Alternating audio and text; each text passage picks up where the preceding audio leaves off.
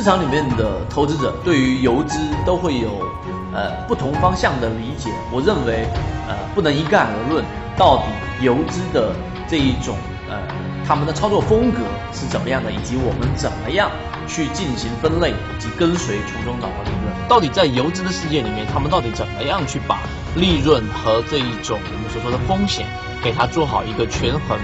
那么实际上最重要的一个关键就是区别于一般的散户和我们说专业的这种选手之间的一个很大区别是关于板块。首先，作为游资来说呢，它要进入到一只个股里面，可能游资的体量不一样，有些是千万级别的啊，这种是属于小游资，可能是三线、四线；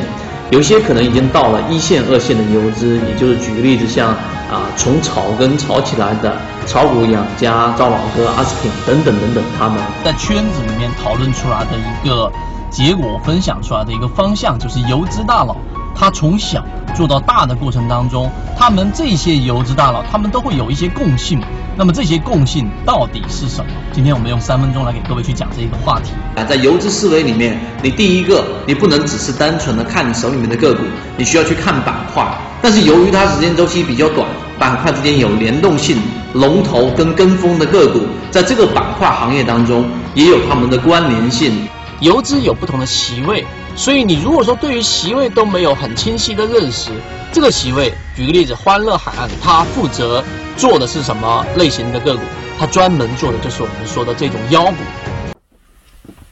好，今天我们用三分钟给大家讲一个在交易过程当中非常实用，并且我们多次提及的一个交易细节，叫做修复。我们都知道，修复这个词在我们的圈子当中非常高频率的出现。我们提到了个股的修复能力，就像人的修复能力一样。你看一个人到底健不健康，你就看他生病的时候。如果有些人生病，一个感冒发烧三天、五天、十天的，那说明他身体很虚弱。而另外一种人呢，他一旦生病，他可能出一身汗，可能睡一大觉，也可能就是躺一躺，然后可能就一天左右啊，或者两天，他就快速的修复，甚至都没吃药，完全靠的是自身的免疫能力来进行修复的。那这说明这个人的身体是非常健康的。好，这是第一个我们所说的例子。当然，这个说法只是一个比喻，只是一个比较。那么实际上，在交易过程当中，我们经常讲到的，在技术分析形态当中，包括所有的这种专业的投资者都必须经历过的一个这个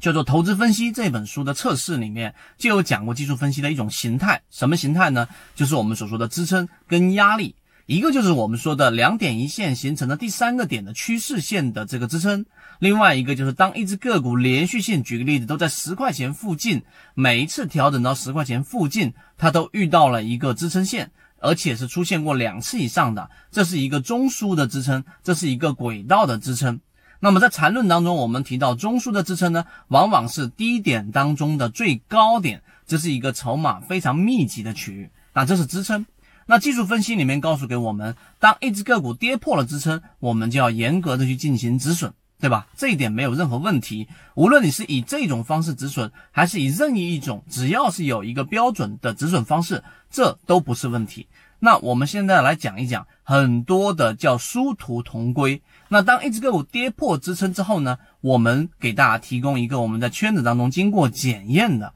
比较高概率的买点。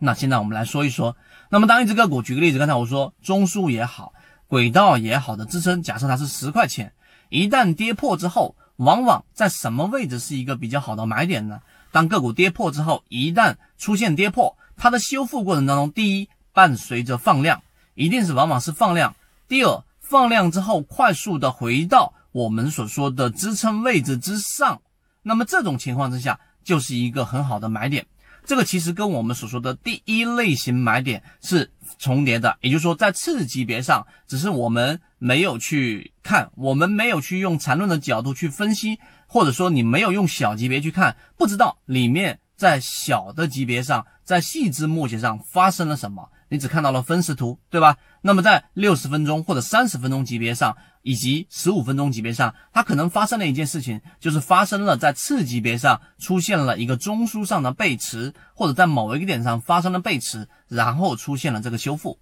所以记住这两点：第一，当它跌破我们所说的支撑之后，出现一个放量；第二，当出现放量之后，然后这个位置上它又回到了我们说的支撑，这往往就是一个很好的买点。这里面我们有做画图，我们会在完整版视频和我们的这一次技术分析的这一个特训营里面会给大家详细的讲到。那么这是第一个我们认为成功率比较好的买点，那其中的原理我们后面详细说。那么第二个，就当它出现回到支撑之后的回踩，只要不破支撑，然后这个位置上出现一个次级别的这一个背驰，往往就是我们说的第二类型买点。那么这个第二类型买点，那同样跟我们说的高概率相关。好，今天我们就分析这一个修复性，希望对你来说有所帮助。那提到的一些细节和我们刚才说到的，到底怎么样去做更多实战性的操作，可以找到我们管理员老师获取完整版视频。今天就给你讲那么多，和你一起终身进化。想要获取完整版的视频图文资料，进一步的学习我们的系统交易模块的，可以直接添加上我的微信号。YKK 二五六和你一起终身进化。